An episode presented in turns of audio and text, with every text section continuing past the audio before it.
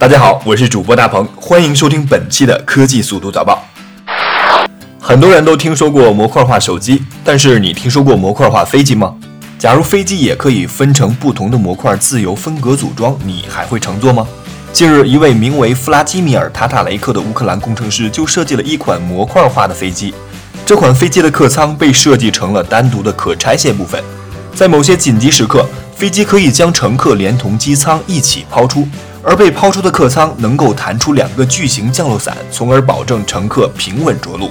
不过呢，也有不少人指出，这样的设计可能会弱化飞机的结构，使飞机发生事故的概率提高。在很多情况下，这显得有些得不偿失。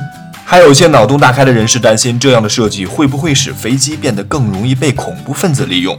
如果当年九幺幺的时候有这样的设计的话，也许将客舱投到白宫也不是没有可能。不过话说回来，倘若你足够有钱任性的话，未来或许你可以直接通过 Uber 打一个飞机来坐坐。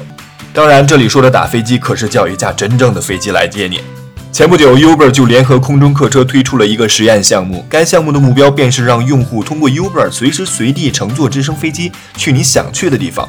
Uber 和空客的合作模式将会在圣丹斯电影节上正式发布。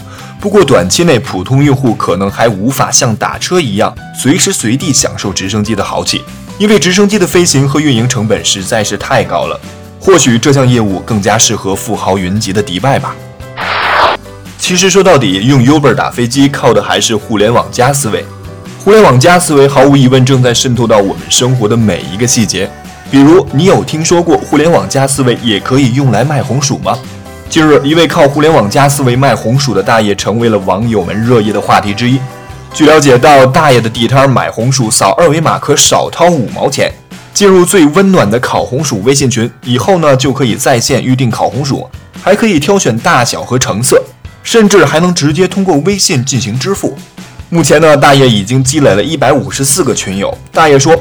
加到第三百位群友的时候，那个人可以免费吃红薯。据大爷介绍，互联网加卖红薯的想法是他的儿子帮忙想的。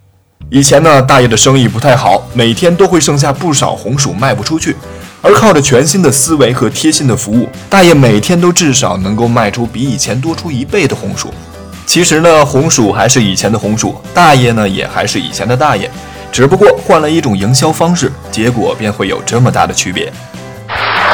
好了，今天的科技速度早报就到这里了，感谢您的收听，我们下期节目再见。